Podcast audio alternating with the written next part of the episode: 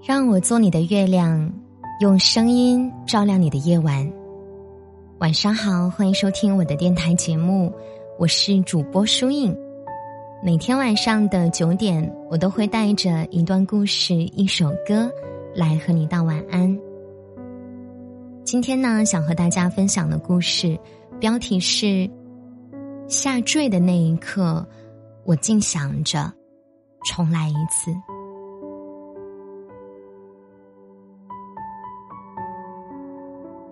不知道你有没有关注最近的新闻？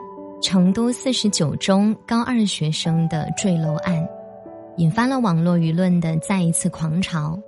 很多人为一些片面之词而愤慨，很多人造谣。直到监控视频发出，人们才真正感受到，那是一条鲜活的生命在逝去。在细节没有被公布之前，所有人都认为。小林是一个积极乐观、开朗向上的孩子，他甚至还在母亲节给妈妈发了节日的祝福。这样一个热爱生活的孩子，绝不会选择自杀。可监控证明，他多次试图割腕，最后选择了一跃而下。关于他为何情绪低落至此，官方没有给出回答。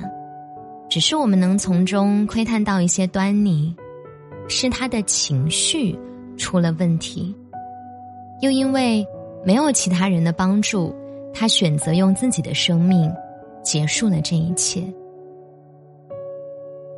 曾几何时，我们都觉得，不过只是情绪低落，没什么大问题，过几天就好了。可这类层出不穷的新闻，无时无刻不在提醒着我们：有时候，精神上的伤痛比肉体更难治愈。也正是因为大多数人的忽视、不理解，才让病魔有了可乘之机。生活本就不易，每个人都有各自的痛苦，每个年龄段也都有自己的烦恼。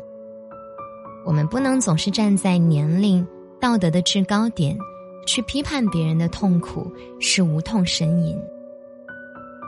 最好的方法，是我虽然不理解你，但我愿意听你说，我可以和你一起跨越生活的难题。知乎上有一个热度很高的讨论问题。一位四十五岁的中年大叔徐海生，潜入了中学生 QQ 群，只为了开导中学生的情绪，帮他们解决问题。群里有个女孩去上海看漫展，却被骗拍了裸照，对方还以此威胁，女孩害怕想要轻生。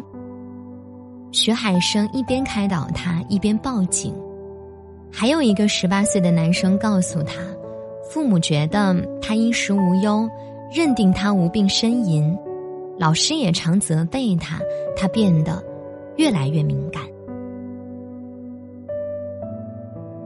徐海生将那些心理有问题的同学都设置成了特别关注，时刻关注他们的动向。而他做这一切的原因，是因为他的大儿子在去年五月自杀了。他想知道那些看起来阳光开朗的孩子心里，到底承受着什么样的压力。最让徐海生诧异的是，群里居然流传着一种说法：别指望父母、老师能帮你做什么，想改变人生，只有生命重来。这些话，使得本就低落的年轻人更加绝望。在越来越多的心理问题面前，我们希望有更多的徐海生出现，能够拉一把那些迷途的人。但我们不希望是以痛苦的失去为代价，换来了现在的理解。那些失眠的夜，那些辗转反侧的焦虑，那些低落的情绪，都是身体在向外界求救的信号。他们闪着羸弱的光，盼望有人能够看到，能够将他们带往光明的世界。而现实中，越来越多的人注意到了这些光，越来越多的人愿意理解并帮助那些受困于自己情绪的人。不断有关爱青年人心理健康的法律出台，各个学校单位都设置了心理咨询室，甚至在网上，也有越来越多的人朝着那些网络彼岸煎熬的灵魂，伸出了温暖的手。也请那些正在挣扎的灵魂相信，所有的问题终会有出路，所有的死路都会绝处逢生。正如凤凰传奇改编的《海底》这首歌里所唱的：“孩子，请你别忘记，曾有温暖的声音呼唤你的姓名。”你问我路会通往哪里？路通往我等你。有光正在找你，他想温暖你。他说：“你听，你听，有人在唤你回去。”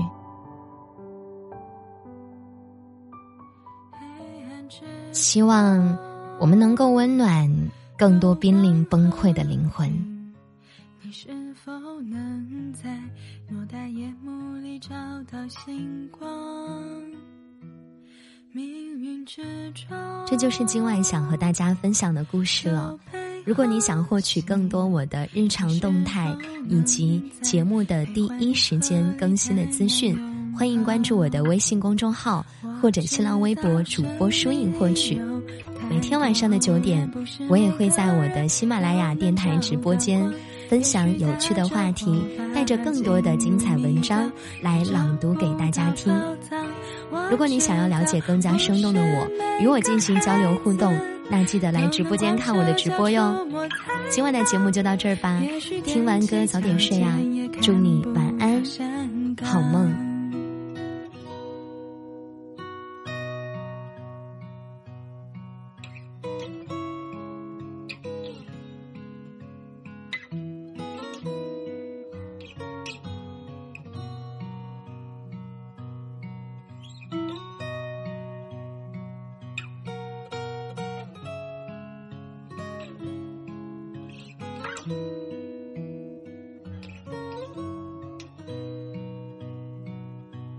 深海之中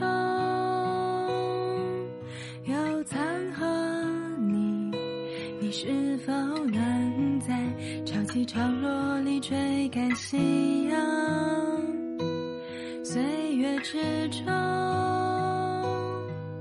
有走和停，你是否能在光阴消失前学会珍惜？我知道故事里有太多巧合，眼看大雪一场，还有霜。也许盼来盼去，几度春夏，花开无人猜。我知道平凡也能伟大，真心就能歌颂。管他放手一搏，留下了什么。一